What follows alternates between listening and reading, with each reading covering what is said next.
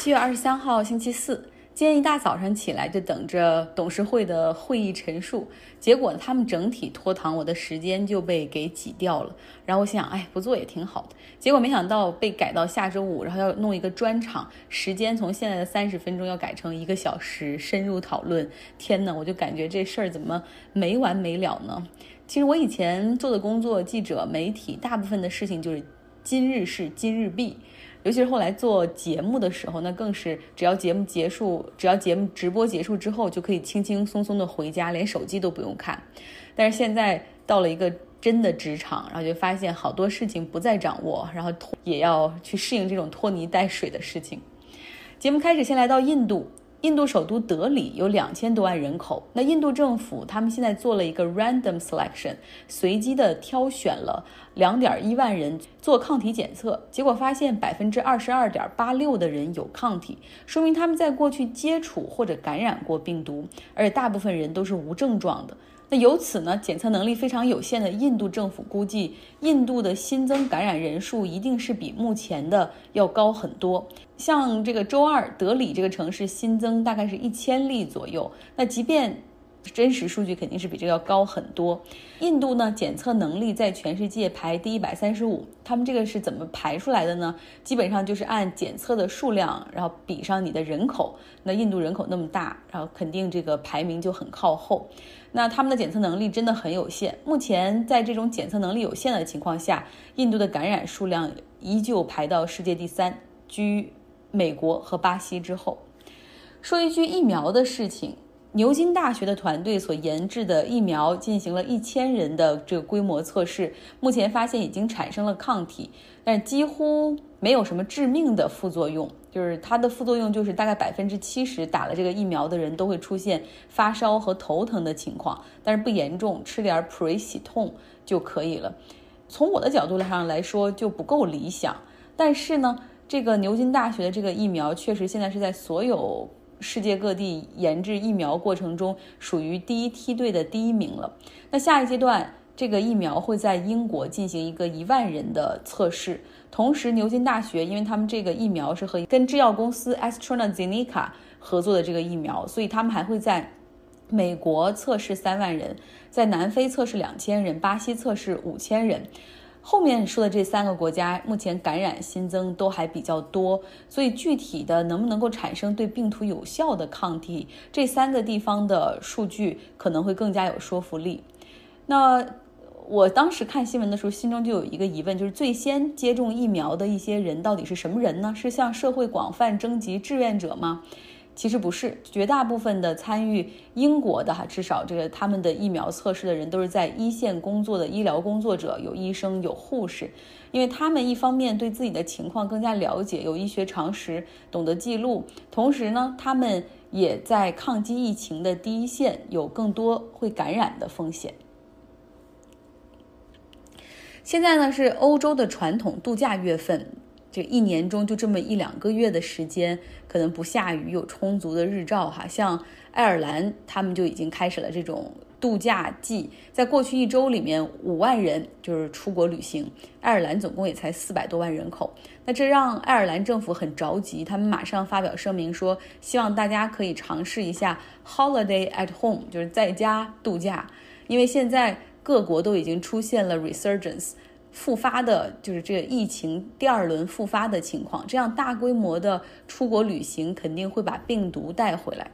那说到度假，真的欧洲，我对他们现在的度假月深有体会。我们有一个合作伙伴公司在丹麦，行业巨头，最近两周就是几乎这个公司丹麦办公室的所有人都在休假，有个急事儿找他们，结果收到的全部都是自动回复的邮件，就是八月份的第一周才会回来。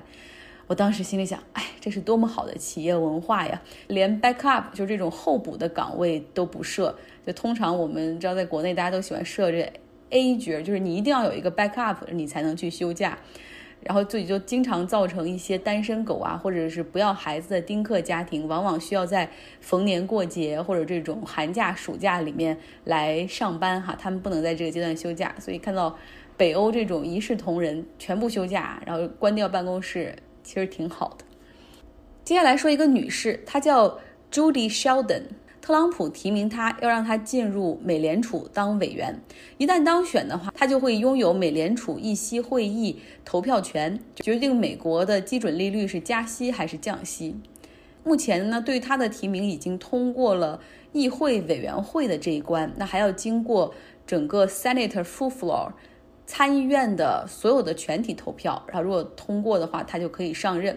但这个人确实好像有点问题。《纽约时报》它上面写了这样一篇文章，标题是：如果他能进入美联储的话，那么只有上帝可以救美国。这个 Julie Sheldon，他是他是特朗普的美国经济的顾问。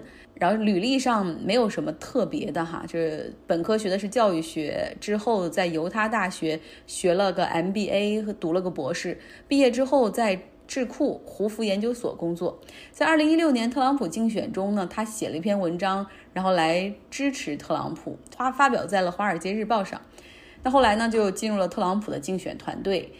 特朗普是喜欢对他忠诚的人哈，所以当选总统之后，他就任命。Judy Sheldon 来担任欧洲复兴开发银行中美国派驻的这个 director，但是结果呢？据据《华尔街日报》的报道说，在过去开了二十八次的董事会中，他缺席了十二次，就是不是特别称职的一个人。有很多人极力反对他当选，因为他曾经说过很多话，他的理念基本上就是美联储不应该独立决策，应该听从国会和总统的意见。但是现在美美联储是必须是一个独立决策机构哈。为什么有人还会说提名这位女士很危险呢？因为她曾经还说过这样的话：说美国不需要美联储，美国的货币政策就应该是美元和黄金挂钩。哎，这样一听，好像她要把开历史的倒车要走老路，就好像如果这个时候法院的法官忽然说我们不用现代法律了，咱们来用古巴比伦王国的汉谟拉比法典，怎么样？就是听起来就是一样同等程度的荒谬哈。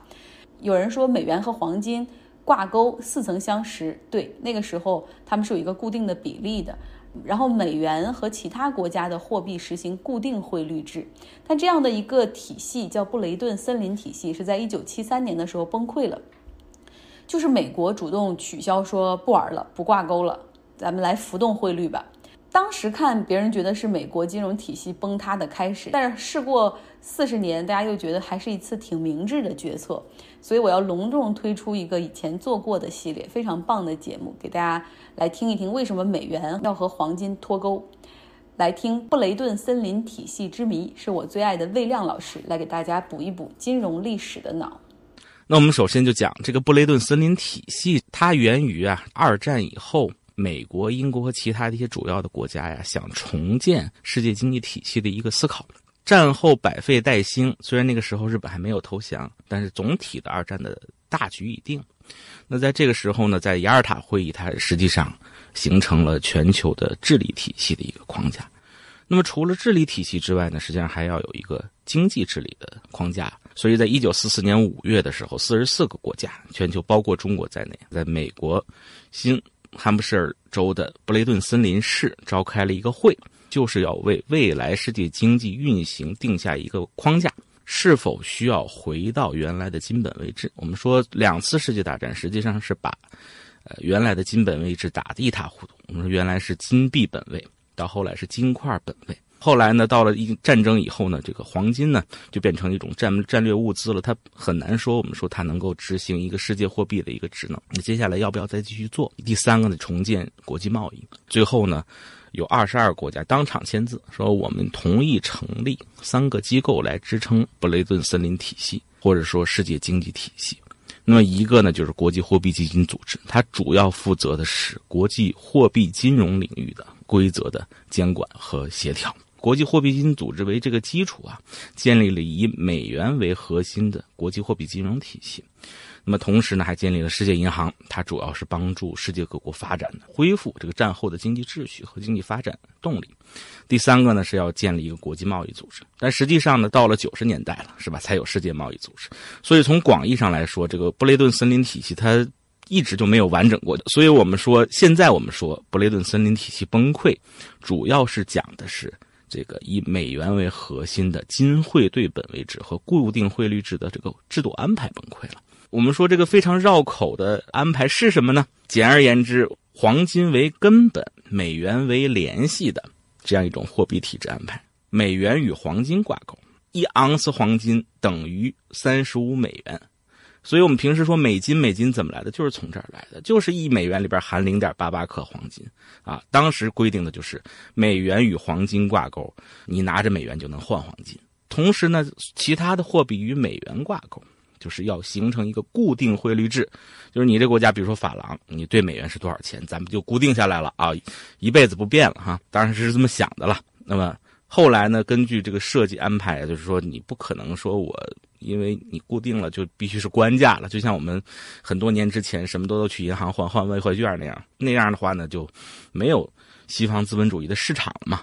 所以他们还想要有市场，说怎么办呢？那就我们可以有百分之一的浮动。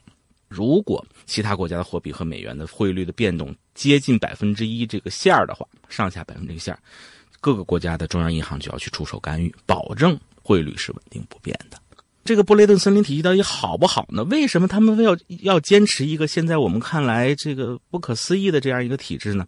这跟当时的世界经济环境，包括过去接近一百年的国际经济金融交往的这个历史有关系。即便是到战后，人们依然的非常坚定的认为金本位制是这个世界上最好的制度。十九世纪中叶开始，真正的我们说出现了金币本位。这个实在是太好了，是吧？不用相信任何人，只要拿着金子就行。虽然说金本位它的固有缺陷就是黄金的产量赶不上世界经济扩张的速度，那么它就不能够支撑这个世界经济的有序的发展。最开始是有金金币本位，非常难实现这个金币在全球的流通，就是没有金块本位，不是说拿个拿一张纸币去银行换就能换个金币回来啊。你大概有，比如说你拿一千英镑，你去银行我给你换个金块。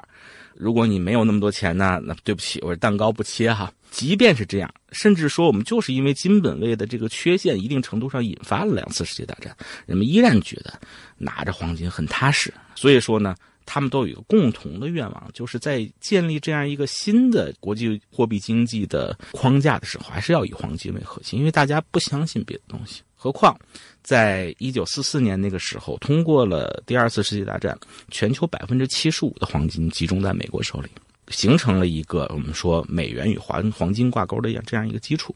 倾听全球烧脑记，大事件，重磅来袭。在这个之后呢，应该说美国是非常坚定的执行布雷顿森林体系的决定。我们说当时包括马歇尔计划，实际上都是在这样一个制度体系框架里边设计出来的思路。一九四四年以后开始执行这个规定，一直到一九六零年之间，呃，都没发生什么问题哈。呃，因为当时美国还很强，或者资金很多啊，全球就他最厉害，然后其他国家都满目疮痍嘛，所以美国还养得起他们。从这个理论框架来说，它有一个缺陷，即便在金本位之下，黄金为什么能够当做货币呢？除了它稀有之外，另一个。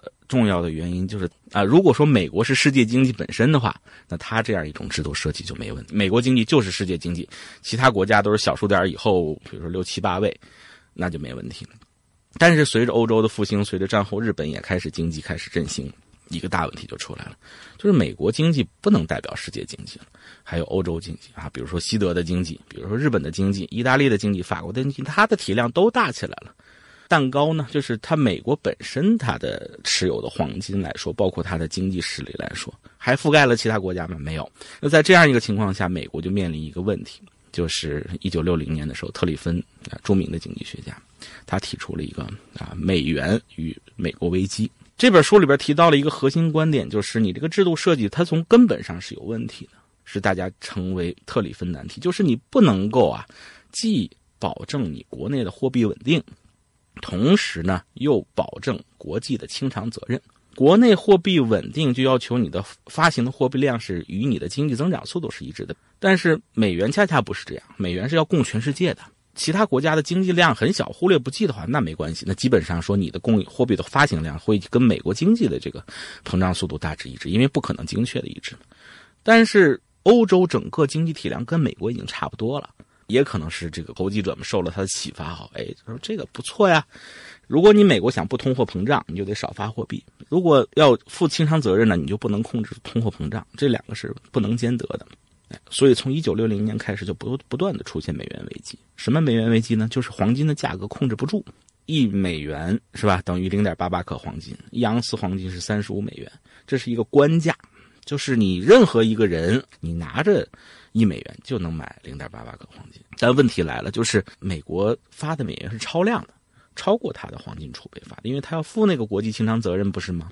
比如德国需要美元，我就啊给你美元，跟那个固定的汇率联系在一起的。日本需要美元啊，给你美元是吧？因为我们要保证那固定汇率嘛。或者说你这个日元经济成长以后，人大家看好日本经济的话，你日本央行你就得买日元，释放美元出来。所以在这个时候呢，美元在全球泛滥，就像我们过去几年量化宽松一样，全球都有美元。所以从一九六零年以后，不断的出现黄金在市场上价格的飙涨。官定的是可以去换哈，但是你在黑市或者说在这个自由市场上的交易，它是不受限制的。当你这个黄金暴涨之后，那个时候要么你就卖黄金呗，就是各个中央银行释放黄金的储备；要么就关市场。所以最开始呢，他们的考虑就是不行，我就多释放点黄金储备。因为六零年到七三年这才十三年时间，出现了十次美元危机，一次比一次厉害。那在这样一个情况下呢，你就没办法，就必须去关闭这个交易了哈。个七十年代的时候，尼克松总总统上台以后，他就觉得这个事儿实在干不下去了。我把我的黄金储备散出去了以后，我怎么办呢？是吧？美国的领导地位他会出现问题，所以他成立了个黄金总库，就和其他的八个国家一起，美国出一半，其他八个国家出另外一半，大概两万多亿美元吧，这样一个黄金出黄金来来散，结果也散不起，所以呢，他就必须要把它，我们说就停止交易吧。停止交易以后，说哦，不能兑黄金了，是吧？不能兑黄金了，没关系。所以说，布雷顿森林体系它有两，实际上是两个设计，一个是黄金和美元挂钩，一个是其他货币和美元挂钩。那现在停掉的是第一个，存在的另外一个问题就是汇率问题。其他国家经济还在不断的增长，那你如果要实现固定汇率的话，哈，那你就要不断的买美元，防止美元贬值。而且原来它有一个波动的幅度嘛，就是百分之一。也不能超过百分之一，超过百分之一我就要干预，超过百分之一就要干预，所有国家的中央银行都受不了。所以说呢，到了七十年代初的时候，就是七零年、七一年的时候，很多国家慢慢的就放松这个管制，就是说我不我不玩了，玩不起啊。只有哪些国家一直坚持呢？就是德国。日本这样战败国啊，就是受美国控制比较严格的这些国家，他一直坚持，但是他也坚持不住，所以在这个时候呢，就出现了我们说美国对这个体系啊，它本身产生了一个质疑，包括像德国、像日本这样的国家也提出来说，你老让我去干预这个市场，我受不了。你你干什么呢？你说你今儿说不要不让兑换黄金，不让兑换黄金，那你说又要维持这个固定汇率制，你还不干预市场？包括美国也在质疑自己。然后如果撑下去的话呢？那就是不断的美国要出手干预，那要不就是自己释放黄金库存，要么就是收缩美元。总之，他就跟一个得了肾病的人一样，你不断要去透析嘛。你要说不透析，这个人就就不行了。但是这样维持的，实际上对美国的国力消耗是非常之大的。那么同时呢，也消耗说美国在国际上的信用。呃，你看，像我德国这么认真的执行你的规定是吧？超过百分之一，或者后来调到百分之二点二五啊，这个幅度我就干预。我干预的代价就是我国内通货膨胀。世界上只有两个国家因为通货膨胀政府倒台过，一个就是德国那个魏玛共和国。德国政府是非常害怕通货膨胀的，所以我顶着这个压力，你你再不干预的话，那我只好下台。所以从一九七一年末一九七二年开始呢，尼克松总统就任命了两个研究小组，一个在美联储，一个在美国财政部，分别研究我们我们面临这样不断频繁发生的美元危机，因为在七三年之前已经发生八次了。老是玩这个，动不动东京的这个金融市场法兰克福的金融市场就关闭，就是比我们现在看到厉害多了。你现在什么时候看到过说金融市场就不开了？我说那玩不起嘛，因为你那个那汇率那个振幅实在太大了，所以最后没办法，就是我钱都掏不起了，我只好把这个市场关了。所以呢，就让嗯美联储和财政部一起去研究这个事情，背对背的去研究。研究的结果呢，实际上是截然不同的。美国财政部呢，他考虑的主要还是说，美国的国际收支问题，只是因为美国不断的要维护，啊，我们说国际金融稳定，它所不断的要把美元散出去，散出去是什么办法呢？就是你得买人东西的钱才能散出去，或者是通过投资，或者通过贸易吧。当时美国无论是资本项还是经常项，都出现了非常大额的逆差，呃，所谓的双逆差，在对全球的双逆差，它不是对一个国家双逆差。财政部舒尔茨部长他提出的办法就是，我们要想办法收拾这其他的国家，让他们考虑，反正是不管是调汇率也好，减缓这个逆差，只要这个逆差减缓了，不就相当于你说美元的信用提升了吗？所以他提的办法就是，我派那个我的副部长去这个全全球主要国家游说去，你尼克松你给我签那个亲笔信是吧？我们就去恐吓人家，啊，你政府要做出一个决定，对对美元升值。哎，你只要对美元升值了，我这个逆差就会减小嘛，在这国际金融市场的投机就出现这个缓解，是吧？因为你其他国家的经济越强，人就是越去炒这个货币，比如炒意大利里拉、炒马克、炒日元。当时是国际金融市场简直到了无一不炒的程度，因为所有都会比美美元强，美美国是没办法嘛，它是一个受攻的对象。另外呢，美联储提出的方案说，我们能不能不要这个体制了？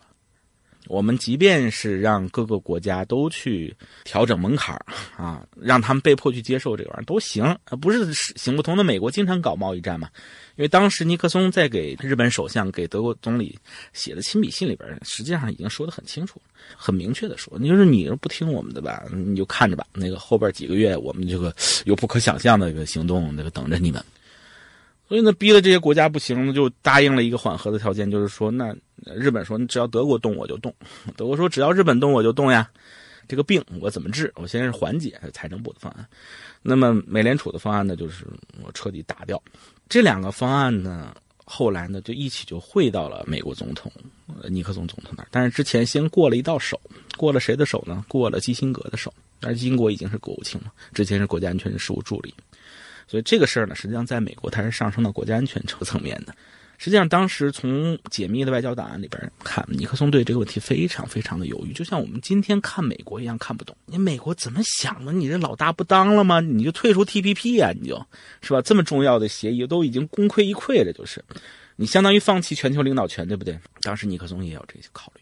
放弃金本位，这是有悖于传统的呀。所以呢，尼克松就担心说，我们要真放弃这个体系，那对世界不可想象啊。你这个影响是什么呀？你都不知道未来世界什么样，因为从来没有过说浮动汇率制，都不知道是个啥。做老大的习惯了呀。这从四四年开始，二战英雄国家是不是？包括之前我们说对这个布雷顿森林体系的诟病，有一句非常有名的话。那当时尼克松对这个事是束束手无策的，所以他实际上通过康纳利向全世界放了一句话，非常著名，就是“美元是我们的货币，是你们的问题”。倾听全球烧脑记，大事件，重磅来袭。但实际上，一次一次的美元危机冲击，也使得美国必须暗自去考虑。尼克松是拿不定主意的，选了财政部那个方案，说你就去派那个沃尔克到全全世界游说吧，去日本、去德国跟他们施压。那去了当然是好使了，是吧？因为那两个国家听话嘛。你金融上、汇率上不调整，我在贸易上收拾你，所以人家也害怕，所以有幅度的接受。德国那边更精，你要让我调整汇率的话，没问题，马克的汇率可以调整。但是问题是，你怎么解决我通货膨胀的问题？你要知道，欧洲大陆有好多国家呀，单独去调整它，国家是会出问题的，要崩溃的。不光是世界这个政府下台的问题啊。我和这个西方世界，我彻底没法混下去了。那个其他国家物价都不比我便宜，好，我的公民往其他国家跑，经济也留不住了，是吧？企业也也都跑。呃，所以说呢，他说，其实我们有另外一个考虑，就是向美国透了一个信儿，欧洲准备实行一种统一的货币单位，有一个什么好处？那至少你让我贬值没关系，我们一起贬，贬了以后呢，至少我们内部我们还实行规定固定汇率，不至于我通货膨胀了以后，我的国家就完蛋了。下注的是谁呢？下注的不是财政部，下注的不是美联储，下注的是基辛格。如果说真的是让欧洲出现了所谓的货币，那是什么概念呢？就是你跟美国同样经济实力的国家发行了一种货币，那这种国际货币在全球的影响力是怎样的？那很可能要取代美元，是触动了尼克松，说我这事儿我不干了，派特使去找德国总理布朗特。就是联合浮动啊，对美元是一个一个汇率，说这个我同意啊。你实际上意思就是说，你不要去搞那个统一货币，你要搞统一货币，我照样收拾你。后来呢，欧洲就搞了一个联合浮动，就是统一对美元。那么包括做日本的工作，你看欧洲现在这么干了，我给你两个方案，一个坏，一个更坏，是吧？要么呢就是你是吧，你你把这个日元升值到我们预期的程度，而且我们啥时候让你升你就升吧。另外一个呢，你浮动啊，让市场来决定你到底应该升多少。嗯，那个日本说，那我选那个坏的吧。布雷顿森林体系，他最后说，我突然有一天说，我不干了，是一个精心准备的结果，是一个考虑到了非常大的政治因素的结果，而不是单纯的经济因素。它实际上考虑到的是美国的全球领导力，考虑到的是制衡欧洲的。所以说呢，他在精心的组织安排之下，那当然同时也是七三年有两次美元危机触动之下，说这个不改不行了，所以他宣布说，美元与黄金挂钩，其他货币与美元挂钩这个制度安排没有了，各自保重，我们都搞这个浮动汇率制。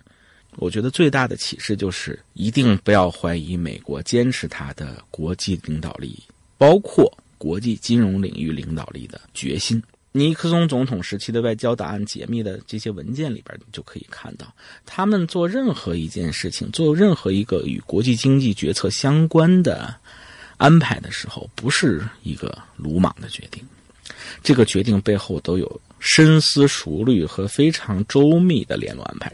与其说是布雷顿森林体系崩溃了，不如说是美国有步骤、有谋划的主动的退出了这个体系。是不是真的说美国退出了 TPP？美国说我重新振作我的这个制造业，看起来好像说我不打算跟其他国家打交道了，就保我自己，是一个收缩的举动吗？我想从布雷顿森林体系所谓的崩溃这件事情来看，它的崩溃给其他国家的影响要远远大于美国啊！崩溃之后，美元还是国际货币金融体系的核心呢，美债也是国际资资产的一个基石。所谓的崩溃是其他国家很崩溃。对美国而言，它可能更像一次断尾求生。判断美国它的经济政策的走向，不要轻易的认为他们是在鲁莽的行动。第二个呢，崇拜一个在供应上没有保障的稀缺品——黄金，已经不行了。所以说呢，布雷顿森林体系彻底把这个世界经济呢，或者说国际金融解放了出来。贵金属本位啊，跃升到了信用本位。好吧。我原本只想截取一段给大家听，结果干脆全放完吧。因为我知道有很多朋友是后来在喜马拉雅或者 Podcast 上面找到这个节目，并没有听过这个系列。那老朋友呢，结合现在的金融市场，也可以温故知新，总能从中获得一点新的信息。结尾说一下特斯拉，它公布了二季度的季报，盈利一亿多美元。经济这么差，特斯拉的盈利点到底是什么呢？不是卖车，他卖车还是赔钱的，他是卖碳排放的指标赚钱。卖碳排放指标这一项的营收有四亿美元，相比去年同期高出了百分之六十四。什么是碳排放的指标？它又为什么可以交易呢？以加州为例子，加州比较环保，它有一个零碳排放汽车的项目，强制要求每一个汽车厂商都要销售一定量的电动汽车，来换取销售汽油车的指标，他们叫 credits。如果这个厂商的电动汽车很少，或者干脆没有，就像克莱斯勒、通用这种没有电动车怎么办呢？那他就可以从其他的电动汽车公司来购买这种零碳排放的指标，比如说特斯拉。美国大概有十个州左右采用的是这样的碳排放指标和交易体系，其实就是想鼓励厂商都可以发展新能源的汽车。欧盟体系下也是这样的一个碳排放的交易制度。像菲亚特，它就向特斯拉支付了上亿元来购买碳排放的 credits。那特斯拉呢？从二零一二年创办到现在，它靠卖碳排放的指标，已经大概赚了十七亿美元了。所以好多人心里想说：“哇，这不就是一本万利吗？几乎是无本的买卖。”其实也不是，这特斯拉它只有自己多卖出它的汽车，它的碳排放的指标才会高，对吧？然后另外呢，其实与此同时，另外一个挑战就是很多的。汽车厂商他们也已经在发展自己的电动汽车了，所以未来这个碳排放的指标也许就不是一个稀缺资源，那个时候就会降价，所以特斯拉的盈利点也会这个盈利点也会慢慢的缩小。好了，今天的节目就是这样。